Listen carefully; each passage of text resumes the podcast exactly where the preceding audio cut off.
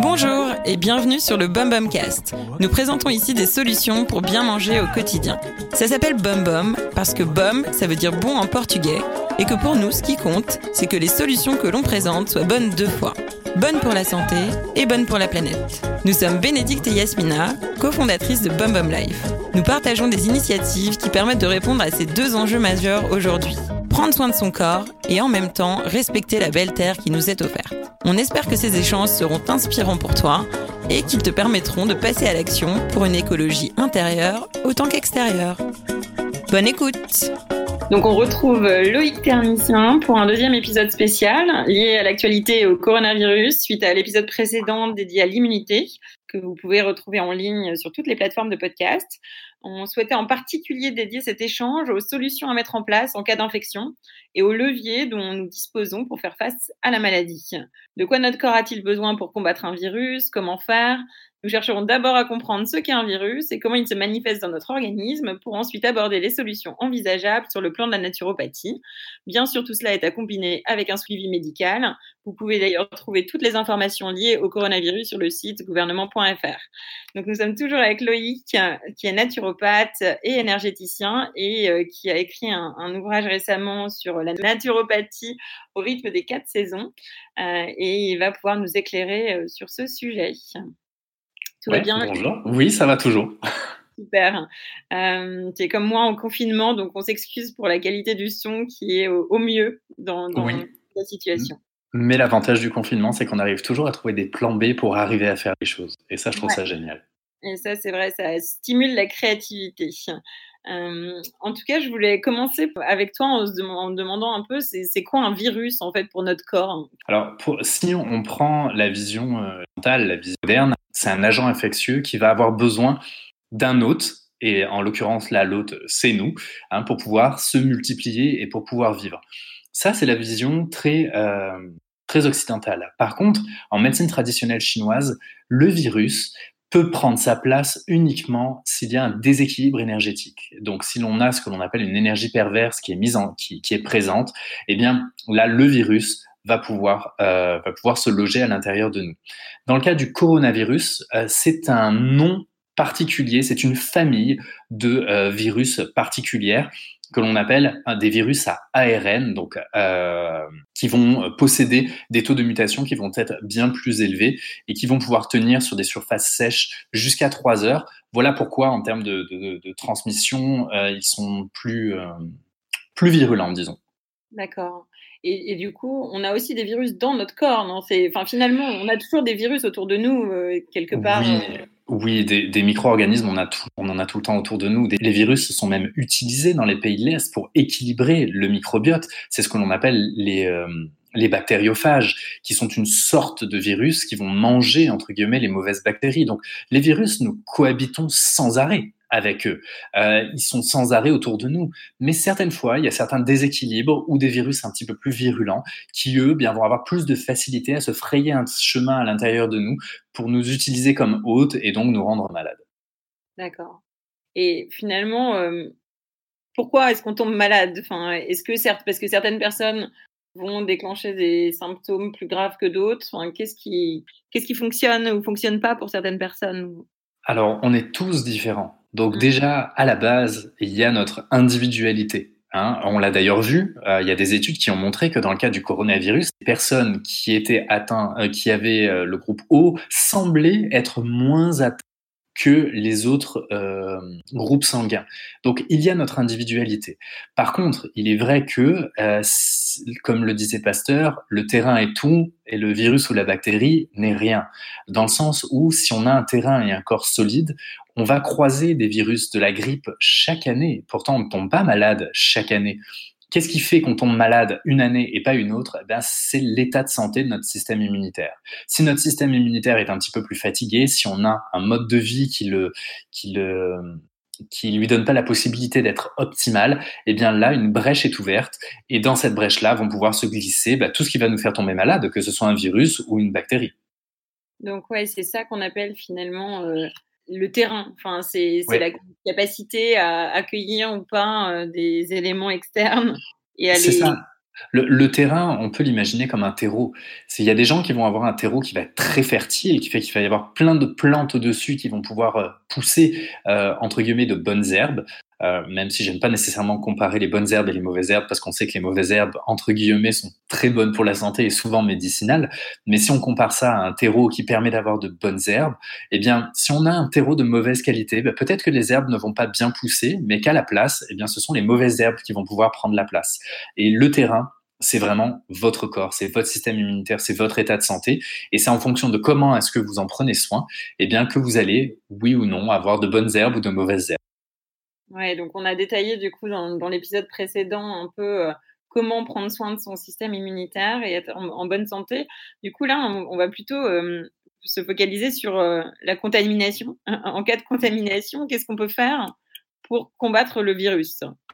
Alors déjà, il y a les règles de base à suivre, puis on ne les répétera jamais assez, nous sommes confinés, donc restons confinés. Donc ça, c'est le point qui est principal pour éviter, ne serait-ce que d'être, euh, d'être, euh, de rentrer en, contact avec, hein, et ensuite euh, d'éviter de, de, de, de, tousser devant les gens, tousser dans son coude, etc. Bon, ça c'est la première chose. Par contre, si on venait éventuellement à rencontrer beaucoup de gens, comme dans les dernières semaines. Si je prends mon, exemple, j'ai pris des avions, j'ai pris des trains, j'ai donné beaucoup de conférences. Et dans ce cas-là, eh bien, la première chose va être de prévenir avant même de tomber malade, de prévenir. Et pour ça, il y a des nutriments en naturopathie qui vont être très efficaces. Donc les nutriments qui boostent le système immunitaire, donc je les détaille dans mon livre Naturopathie, le guide saison par saison, et euh, ils sont assez spécifiques. On en parlait dans le premier épisode, donc il va y avoir les prébiotiques, euh, mais, il va y, mais, mais là, en l'occurrence, avec ce qu'il se passe, il y a la vitamine C. La vitamine C sous forme d'acide L-ascorbique qui va être très intéressante. Il y a l'extrait de pépins de pamplemousse, qui lui aussi est, euh, va booster le système immunitaire, est antiviral, est antibiotique. Donc il peut être pris en prévention pour éviter. Mais si vous veniez à tomber malade, il peut aussi soutenir le système puisque c'est aussi des, des, antiviraux naturels. La nature regorge d'antiviraux.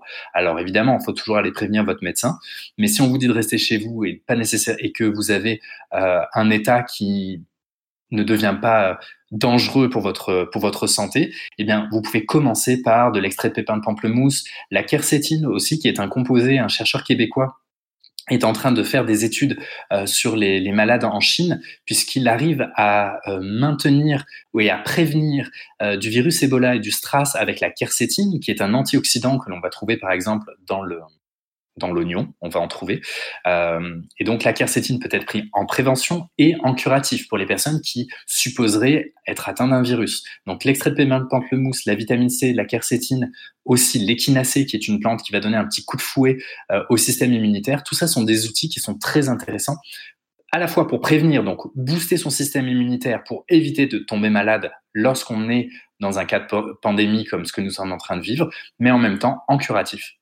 D'accord. Ça, c'est vraiment dans la famille des compléments alimentaires, finalement, euh, que l'on peut trouver en pharmacie, du coup, ou magasin on, on trouvera ça plus facilement dans les magasins bio, s'il en reste. Et il y en a d'autres qu'on trouvera dans les. Euh, normalement, les, les, pharmacies vont avoir acide L-ascorbique, vont devraient avoir de la quercétine, devraient aussi avoir de l'échinacée, on en trouve aussi hein, dans, les, dans les pharmacies. Donc, soit en magasin bio, soit en pharmacie, vous devriez pouvoir trouver ça assez facilement.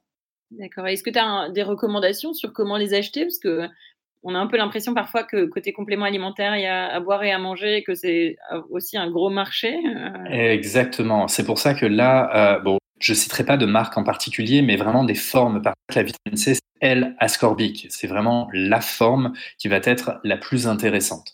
Euh, Lorsqu'on parle d'échinacée, euh, je vous suggère vraiment de l'acheter sous forme de teinture mère. Euh, ça, on les trouve très facilement. Il y a plein de marques françaises qui font de très bonnes qualités de teinture mère. Euh, et euh, la quercétine, c'est pareil. Il faut s'assurer que ce soit une marque là, vous la trouverez peut-être plus facilement de meilleure qualité dans les, chez les pro, chez, dans les produits bio, qui eux vont avoir des suppléments souvent qui sont, qui sont quand même assez reconnus.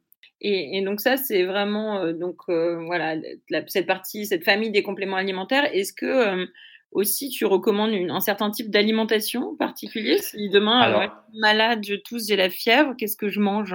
Ah bah ça c'est sûr. C'est sûr que si on vient à tomber malade, première chose, toute source de produits laitiers, on essaie de limiter les céréales, toutes les céréales, pas juste les céréales sans gluten. Celles-là, on essaie de les Euh, on essaie vraiment de consommer le plus d'oméga 3 possible, le plus de prébiotiques possible. Donc là, on va aller dans, dans comme, je le, comme on le disait dans le premier, euh, le premier volet, hein, l'ail, l'artichaut, l'asperge, la betterave, l'oignon, qui en plus va être riche en, en quercétine, ail, oignon énormément hein, si vous êtes malade.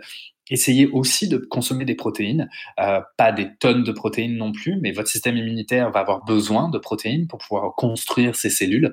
Donc là, vous pouvez prendre des œufs, vous pouvez prendre un petit peu de, viande blanche ou prendre vos protéines dans les, légumineuses en les faisant bien tremper. Hein, mais essayez d'avoir une alimentation qui est principalement végétale et qui va être très riche en, euh, en chlorophylle, ce qui va permettre d'aussi d'alcaliniser le corps. Et au travers de l'alcalinisation du corps, eh bien, l'acidité peut laisser la place, va réduire le système immunitaire et peut laisser la place aux virus et aux bactéries.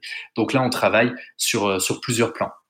D'accord. Est-ce que toi, tu recommandes ou tu pratiques le jeûne parfois euh, Parce qu'on entend aussi ne pas manger du tout peut être un, bon moyen de combattre le virus? Alors, oui, le jeûne va être très efficace. Euh, je ne suis pas spécialisé dans le domaine. Donc, mmh. donc je pourrais pas. Il y a des personnes qui seraient plus à même d'en parler que moi. Euh, c'est sûr que le jeûne, dans les premiers le jeûne va fatiguer le corps.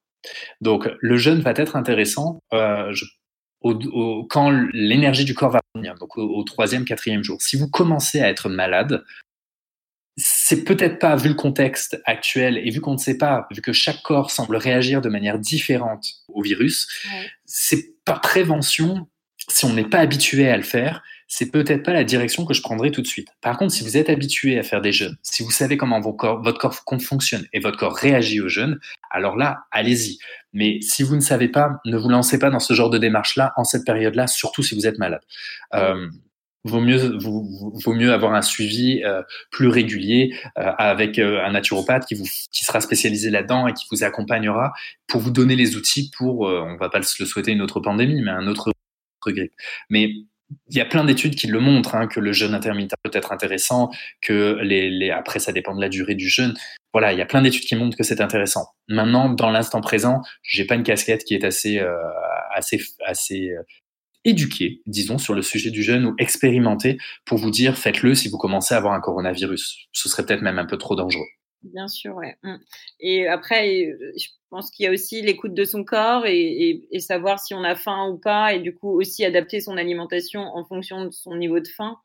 Exactement, exactement, toujours. Euh, là, on va, on va éviter de, surcharger avec de. Si vous ne sentez pas le besoin de trop manger, d'avoir peut-être une alimentation qui est, vu qu'il y a moins d'activité, qui est un petit peu plus, euh, plus légère, écoutez votre corps. Ça, mmh. c'est tant, tant, que vous apportez ce dont vous avez besoin, que vous essayez de, de, de ne pas manger trop d'aliments pro-inflammatoires, mais plus d'y aller dans les oméga 3, dans les légumes, dans les légumes verts, de manière à ce que vous puissiez bien assimiler tous les nutriments. Écoutez votre intuition, écoutez votre corps. je pense que c'est lui qui sait même encore mieux que votre cerveau ce dont il a besoin. Mmh. Et aussi dans ton approche, tu, au-delà de l'alimentation des compléments alimentaires, tu parles des plantes médicinales beaucoup. Euh, est-ce qu'il y en a certaines que tu pourrais aussi conseiller dans cette période euh? alors, il y a l'échinacée, j'en parlais tout à l'heure, parce que l'échinacée, elle est formidable en ce moment. L'ail aussi est une plante médicinale que l'on peut utiliser euh, beaucoup en ce moment. Mhm. il y a Saro, oui, qui, qui va bien travailler au niveau pulmonaire. On a le thym aussi qui va être efficace. et il y a certaines huiles essentielles. La ravine Sarah, le niaouli, euh, l'eucalyptus radié, évidemment, faites bien attention et assurez-vous euh, que ces huiles essentielles, vous puissiez les utiliser. Hein. Il y a des contre-indications pour chacune de ces huiles, même si la Ravinsara est assez, euh, est assez, assez passe-partout quand même. Mmh. mais celle-là, faites attention parce que tout le monde veut la Ravinsara, puis on, la trouve plus beaucoup. Et sur le plan écologique, c'est pas non plus la, la plus c'est pas celle qui a le moins d'impact sur le plan écologique. Donc, mais il y en a d'autres, des antivirales. De laquelle alors ah, le niaouli va être intéressant, le l'eucalyptus radié, c'est des huiles qui sont anti. Après, il y en a d'autres qui sont un petit peu plus coriaces, euh, comme, euh, euh, l'origan, comme la cannelle. Mais celles-là, évidemment, si vous n'avez pas de bagage en aromathérapie, renseignez-vous avant de les utiliser. Elles sont quand même très intenses, on ne les utilise pas sur la durée, mais alors celles-là, elles donnent un coup de feu au système immunitaire qui est énorme. On ne les prend que si l'on est malade, bien évidemment. Et du coup, comment on les prend concrètement? Ça va dépendre à chaque fois des, ça va dépendre à chaque fois des recommandations, ça dépend de personne, parce que les huiles on peut les utiliser en cutanée, par voie orale euh, ou en respiratoire. Mais ça, ça va dépendre des huiles essentielles. Par exemple, la Ravinsara, on peut utiliser un petit peu toutes les, tout ce que je viens de vous lister. Le niaouli aussi, l'eucalyptus aussi, la cannelle et l'origan, on fera pas ça, par exemple. Hein, la cannelle et l'origan, on va y aller avec parcimonie, on met pas ça sur la peau parce que ça va nous brûler. Donc, ça va dépendre à chaque fois de quelle huile essentielle on va utiliser. Mais la Ravinsara, je dirais Ravinsara Niaouli, quelques gouttes dans le creux des poignets que vous frottez, vous faites ça tous les matins, vous faites ça tous les soirs. Vous pouvez en mettre pour les personnes qui se cachent le, nez avec un, tissu ou avec un masque. Vous pouvez mettre quelques gouttes de, de Niaouli, par exemple, d'eucalyptus radié dans le masque ou dans votre, votre mouchoir, ce qui va permettre de tout simplement désinfecter dès l'entrée au niveau des poumons. Mmh d'accord. Et du coup, en cas de fièvre, qu'est-ce que tu recommandes, toi, précisément? Alors, la fièvre, il faut savoir que c'est un élément qui est nécessaire au corps. Hein. la fièvre sert à guérir. Donc mmh. en naturopathie, la fièvre, on n'essaie pas de la réduire, on essaie de faire en sorte qu'elle ne dégénère pas. Donc la première chose, c'est de prendre sa température pour s'assurer qu'il n'y ait pas que ça commence pas à être trop intense.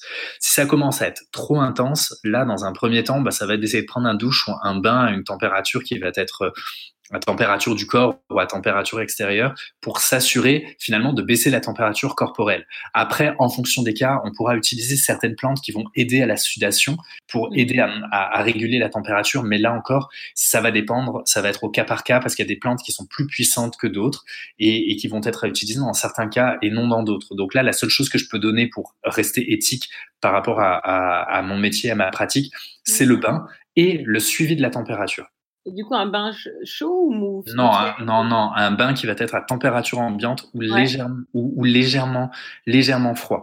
Parce que le corps est censé être autour de 37 degrés. Le but, c'est que le bain fasse cette température ou un petit peu moins. Euh, si la température à l'extérieur de, de, de, de, chez vous est à 20 degrés, eh bien, arrangez-vous pour que le vin soit le, le vin, soit à cette température, pas le vin, c'est autre chose, puis ça, ça baisse le système immunitaire. Donc, euh, pas, en ce moment, mais que le bain soit. Non, euh. Ouais, bah ça, c'est un très bon antioxydant, mais bon, dans l'instant, euh, l'alcool aura un impact. mais avec un, un, bain à température extérieure, c'est sûr que vous aurez une sensation de froid quand vous allez rentrer dedans, mais il y a un échange thermique qui va se faire et qui va permettre au corps de ne pas, de ne pas, de ne pas être extrême au niveau de sa température. Mais gardez en tête qu'en naturopathie, on va jamais essayer de castrer la température, on va jamais essayer de la réduire à néant, parce qu'elle est utile pour le phénomène de guérison. Et c'est peut-être pour ça que les anti-inflammatoires ont un effet de... de, de, on l'a vu, hein, les INS ont un impact négatif sur le, sur le coronavirus, euh, puisque ça, ça fait dégénérer la, la, maladie. Oui, mais les INS, pardon les, les AINS vont faire dégénérer la maladie. Hein. On a beaucoup de cas. Ce sont les, les anti les, les anti non stéroïdiens, c'est-à-dire euh, les, les, molécules chimiques que l'on va prendre pour calmer au niveau inflammatoire. Eh bien, on le sait, l'inflammation est nécessaire, la température est nécessaire. Donc, si on castre tout ça, eh bien, on, ça va avoir un impact sur la guérison qui ne sera pas optimal ou qui ne sera peut-être pas assez rapide. Donc, on, on, essaie de calibrer sa température mais on ne, la fait pas baisser à la normale du jour au lendemain. Et finalement, on prend la fièvre comme une réaction de notre corps qui fonctionne. Qui, la fièvre est là pour euh, du coup attaquer le virus. La, fièvre est là pour augmenter. On le sait, euh, ils ne tiennent pas à la température. Eh bien, le corps lui augmente sa température en partie pour ces raisons-là. C'est pas la seule raison, mais en partie pour ces raisons-là. Donc, s'il augmente sa température, le corps, c'est parce qu'il est en train d'essayer de vous guérir. Mais il y a des fois, voilà, il y a, des fois où ça dégénère, et c'est quand ça dégénère que là on passe à l'action. Mais si ça ne dégénère pas, on essaie vraiment de laisser le corps faire son travail. Il sait ce qu'il fait. Mmh, super. On a vu aussi un phénomène euh, important, euh, c'est beaucoup d'anxiété face à la maladie. Euh, moi, j'ai une amie qui voilà, est atteinte du, du, virus et qui, du coup, me dit j'ai peur, je stresse, je suis angoissée, je n'arrive plus à dormir. Comment on peut calmer son anxiété face alors, alors, règle numéro un, on éteint sa télé et on mmh. écoute et on écoute des podcasts. Hein. Ça, c'est la première chose à faire parce qu'évidemment, c'est une période qui est extrêmement anxiogène euh, et c'est souvent lié à l'extérieur parce qu'il y a des personnes qui n'étaient pas spécialement stressées par le virus et qui maintenant, vu qu'en gros, on est passé de c'est rien, c'est une petite grippe du jour au lendemain à euh, rester enfermé chez vous, vous allez tous mourir, ça ne peut qu'avoir un impact au niveau du système nerveux et au niveau de l'anxiété. Mmh. Là, pour travailler sur le système nerveux, on l'a vu, on parlait d'alimentation, donc la première chose c'est au niveau de l'alimentation et on va vraiment là accentuer sur les aliments euh, riches en magnésium. qui vont permettre de, euh, le magnésium ayant un rôle important au niveau du système, euh, du système nerveux, qui vont permettre de le Ou prendre un supplément. Oui, le chocolat, mais le chocolat, c'est bon pour tout. C'est bon pour plein de choses, le chocolat. Évidemment, on n'en abuse pas, mais on peut prendre du magnésium, prendre certains, certains oléagineux aussi qui sont, qui sont riches en magnésium. Euh, on va aussi, et si on souhaite prendre une supplémentation, ça va être en citrate ou en biglycinate de magnésium, puisque là, le magnésium sera assimilable. Il y en a aussi dans la chlorophylle, il y en a aussi donc dans les aliments que l'on consomme. Donc ça, c'est une première chose. Donc on va essayer de calibrer le système nerveux. Sinon, il y a des plantes ou des huiles essentielles qui vont aider à se détendre. Et ça, par exemple, les agrumes vont être intéressantes. Quelques petites gouttes, par exemple, de petits grains de bigarade ou de bergamote ou de citron sur un mouchoir que vous respirez. Vous allez respirer ça en pleine conscience. Ces molécules vont vous détendre aussi. Et ça, c'est intéressant. Si vous préférez la lavande, allez-y dans la lavande. Mais ce sont vraiment des essences qui, qui sont intéressantes. Ouais, super. Top. On arrive à la fin de ce deuxième, euh, deuxième épisode et du coup, on a toujours trois questions pour finir. Euh, la première, c'est euh, quelle est pour toi l'alimentation du futur? C'est une alimentation qui sera bio, qui sera locale et qui sera peut-être dans les potagers. Et j'espère de tout cœur que ce sera ça. Ouais. un geste simple pour toi pour changer ses habitudes alimentaires? Prendre le je mentionne, c'est tout ce que je dis à l'ensemble de mes clients, c'est de la magnifier, c'est de prendre le temps, de ne pas vouloir aller trop vite. Allez-y étape par étape. Commencez par une chose. Donnez-vous un mois pour le changer. Roue de la réussite. Si vous décidez d'arrêter le gluten du jour au lendemain, ça risque d'être un peu intense. Par contre, si vous vous dites, bah, dans six mois, j'ai trouvé toutes les possibles pour ne plus avoir à en consommer, eh bien, donnez-vous six mois. Mais donnez-vous le temps. Vous n'êtes pas pressé. N'êtes pas à six mois ou à un an près, mais allez-y progressivement. C'est le meilleur moyen de réussir. Ouais, c'est souvent un chemin assez long, en effet, de changer ses habitudes alimentaires, changer son alimentation. C'est trouver des alternatives. Moi, ce que je dis, c'est que quand on veut changer son alimentation, c'est de réapprendre à s'amuser avec les, avec les aliments. On nous a toujours dit de pas jouer avec la nourriture, et pourtant, moi, dans ce cas-là, je dis jouer, réinventer. Euh, même moi, le premier, ça fait des années de changer, que, change, que j'ai changé mon alimentation, eh bien, pour être honnête, ça fait quatre jours que j'ai réussi à trouver une recette de pâte à tarte euh, qui soit efficace, qui corresponde à mes besoins, à mes envies et qui soit solide et qui ait du goût. Eh bien, ça fait 5-6 ans que je mange plus de tartes. Ben maintenant, je les mange. Ça m'aura pris du temps, mais je me suis amusé.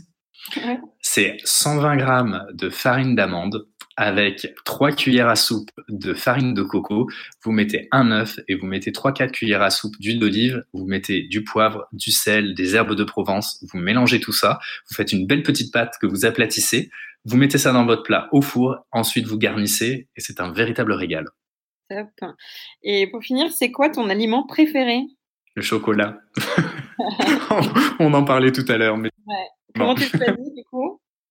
Ah, moi, c'est minimum 75%. Et je l'aime à l'ancienne, en carreau. Directement croqué dans le carreau. Dans le carré de chocolat. Je trouve ça délicieux. Top. Et où est-ce qu'on peut te retrouver, euh, Loïc? Euh, Quel est ton actu? Alors, on peut me retrouver partout. Si on cherche, il suffit juste de chercher Loïc Ternisien sur, un, sur Internet. Je suis présent sur Instagram, je suis Facebook. Je donne des consultations à Paris. Euh, je suis aussi un petit peu partout euh, dès la fin du confinement pour euh, pour faire des rencontres et des ateliers, des conférences pour la promotion du livre. Donc naturopathie, le guide saison par saison. Donc j'ai le privilège de pouvoir faire le tour de France pour pour bah, rencontrer mes abonnés et, et vous rencontrer. C'est ça. Je suis très actif. Donc il y a plein de belles nouvelles en plus qui arrivent bientôt sur les médias sociaux. Je vous annonce ça dans quelques semaines. Super, bah merci beaucoup pour l'échange. Bah, merci de m'avoir accueilli. Un grand plaisir. Bon confinement à toi. Bon confinement. merci. Si tu as aimé cet épisode, n'hésite pas à en parler autour de toi, à écouter les autres épisodes, à le partager avec tes amis et à nous mettre des petites étoiles sur la plateforme de ton choix. Ça nous aide beaucoup. Belle journée et à très vite.